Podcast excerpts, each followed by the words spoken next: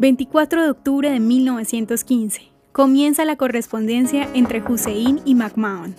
Entre 1915 y 1916, el alto comisionado británico en Cairo, señor Henry McMahon, se comunicó por medio de una serie de cartas con el jerife de la Meca, Hussein Ali.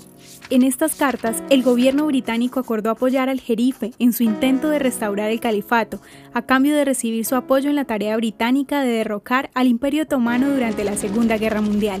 Palestina no fue mencionada durante este intercambio como un área que estaría bajo el futuro control de Hussein. Sin embargo, Hussein reclamó que la tierra de Palestina sí había sido incluida en el área que sería parte del gobierno árabe.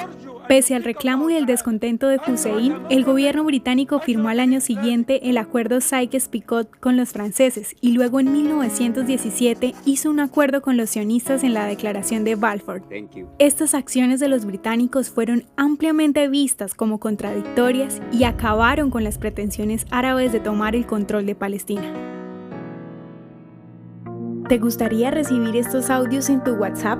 Compartimos nuevos episodios todos los días. Suscríbete sin costo alguno ingresando a www.hoyenlahistoriadeisrael.com. Hacerlo es muy fácil.